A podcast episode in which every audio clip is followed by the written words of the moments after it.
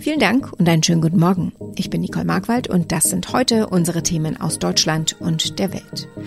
Kommen Erleichterungen für Geboosterte? Nach den Tornados in den USA, die Suche nach Vermissten geht weiter. Und Jugendliche in Deutschland werden seltener wegen Drogen und Alkohol behandelt, dafür häufiger wegen Depressionen. Können Menschen in Deutschland, die inzwischen schon dreimal gegen Corona geimpft worden sind, also zweimal Impfung plus Booster, bald mit Erleichterungen rechnen?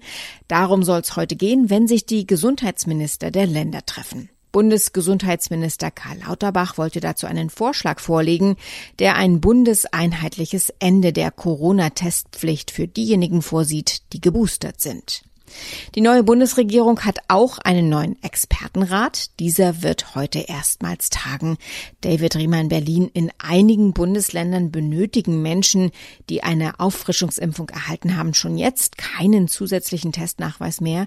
Wie sind die Chancen, dass das bundesweit umgesetzt wird? Ja, es sieht ganz danach aus, dass schon bald in ganz Deutschland kein negativer Corona-Test mehr vorgelegt werden muss, wenn man halt eine Boosterimpfung erhalten hat. Es gibt aber auch Kritik an dem Vorhaben. Die Deutsche Stiftung Patientenschutz zum Beispiel warnt. Vorstand Brüsch meint, die Omikron-Variante ist in Deutschland immer stärker auf dem Vormarsch und das passt aus seiner Sicht dann irgendwie nicht zusammen. Denn äh, die Omikron-Variante ist laut Experten noch ansteckender als die Delta-Variante, mit der wir uns ja schon seit Monaten rumplagen. Die neue Bundesregierung setzt ja im Kampf gegen die Corona Corona-Pandemie auf noch mehr Fachleute, denn das Expertengremium wird ab heute erweitert. Was steckt denn hinter diesen Plänen? Also es kann gut gehen, muss es aber nicht, denn äh, nicht immer bedeuten mehr Experten am Tisch gleichzeitig auch mehr Erfolg. Das kann nämlich auch nach hinten losgehen. Ein solches Expertengremium gab es auch in der alten Bundesregierung, angeführt vom Chef-Virologen Christian Drosten. Die Ampelkoalition holt nun unter anderem auch den Virologen Hendrik Strick mit ins Team. Naja, Strick und Drosten haben in der Vergangenheit aber zum Teil völlig unterschiedliche Meinungen gehabt, wie man die Corona-Krise bewältigen sollte. Ich bin sehr gespannt, was da hinter den Kulissen zwischen den beiden abgeht. Hoffentlich bringt's am Ende auch was.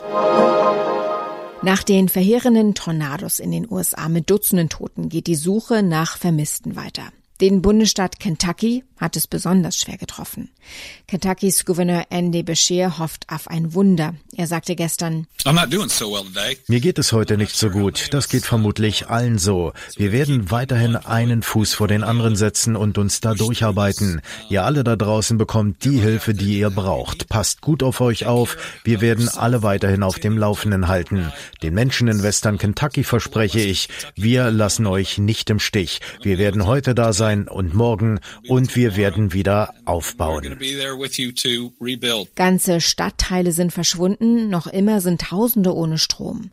Das bisher jüngste identifizierte Todesopfer war erst fünf Monate alt. Die Aufbauarbeiten dürften Jahre dauern. Tina Eck berichtet. Äh, so eine gewaltige Verwüstung äh, gibt es wirklich nur in Kriegsgebieten, sollte man glauben. Aber nun ist es eben die Natur, die Krieg zu führen schien. Äh, immer noch sind in Kentucky mehr als 100 Menschen vermisst. Die Trümmer müssen ganz vorsichtig abgehoben werden. Die Suche läuft. Äh, schlimm ist es in dieser Kerzenfabrik und da kommt auch noch ein Problem hinzu. Der Geruch dieser Kerzen, der überall in der Luft hängt, der verwirrt die Spürhunde. Also Überlebende zu finden, dort wäre ein Wunder. Es ist unheimlich schwer, irgendeine Art von Normalität wiederherzustellen in den betroffenen Gebieten. Das wird Jahre dauern. US-Präsident Joe Biden will sich auch noch in dieser Woche selbst ein Bild machen und wird in das Katastrophengebiet reisen. Weniger Behandlungen wegen Drogen und Alkohol, aber mehr wegen Depressionen. Das ist das zentrale Ergebnis des aktuellen Kinder- und Jugendreports der Krankenkasse DRK Gesundheit. Demnach sank die Zahl der jungen Menschen, die wegen Alkoholmissbrauch medizinisch behandelt wurden, im Vergleich zu 2019 um 28 Prozent. Thomas Bliskin berichtet. Auch bei Tabak, Cannabis und weiteren Drogen zeigt die Studie einen Rückgang. So wurden 2020 insgesamt 18 Prozent weniger Kinder wegen Drogenmissbrauchs ärztlich versorgt. Für den Chef des Berufsverbands der Kinder- und Jugendärzte Fischbach muss das aber nicht zwangsläufig heißen, dass auch in dem Maße weniger konsumiert wurde. Viele Eltern könnten während der Pandemie auch zu stark mit sich selbst beschäftigt gewesen sein, sodass ihnen die Probleme der Kinder gar nicht aufgefallen sind. Die Daten zu Depressionen zeigen, dass in der Altersgruppe zwischen 15 und 17 Jahren 8 Prozent mehr erkrankten, insbesondere Mädchen.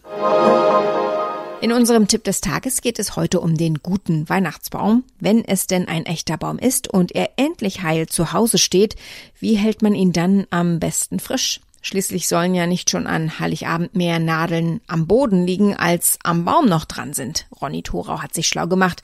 Nun, Weihnachtsbäume sind bekanntlich Pflanzen, also sollte man sie gießen. Wie mache ich das am besten? Ja, Potzblitz mag man denken, aber auch beim Gießen gibt's noch Tipps von Weihnachtsbaumproduzenten, die sagen, bevor man den Baum aufstellt, sollte man die Schnittkante unten am Stamm ein bis zwei Zentimeter anschneiden und dann in einen Eimer Wasser stellen. Aber Vorsicht, den Baum im Wassereimer kann man nicht draußen oder in der Garage stehen lassen, wenn es da zu kalt wird, denn da würde das Wasser ja dann zu Eis.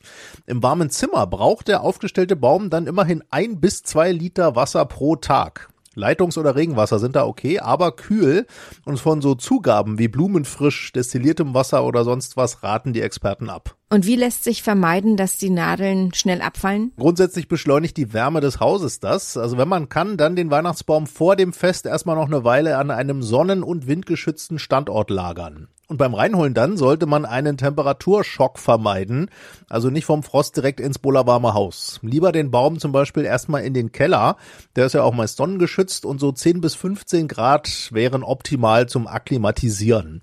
Ja, und im Zimmer dann den Baum nicht an den Ofen oder die Heizung stellen. Der kann ruhig in die kühlste Ecke der guten Stube. Erfolg für die Opfer des inzwischen verurteilten ehemaligen US-Thronarztes Larry Nasser. Ein Gericht hat entschieden, dass die Frauen in dem Missbrauchsskandal 380 Millionen Dollar zugesprochen bekommen.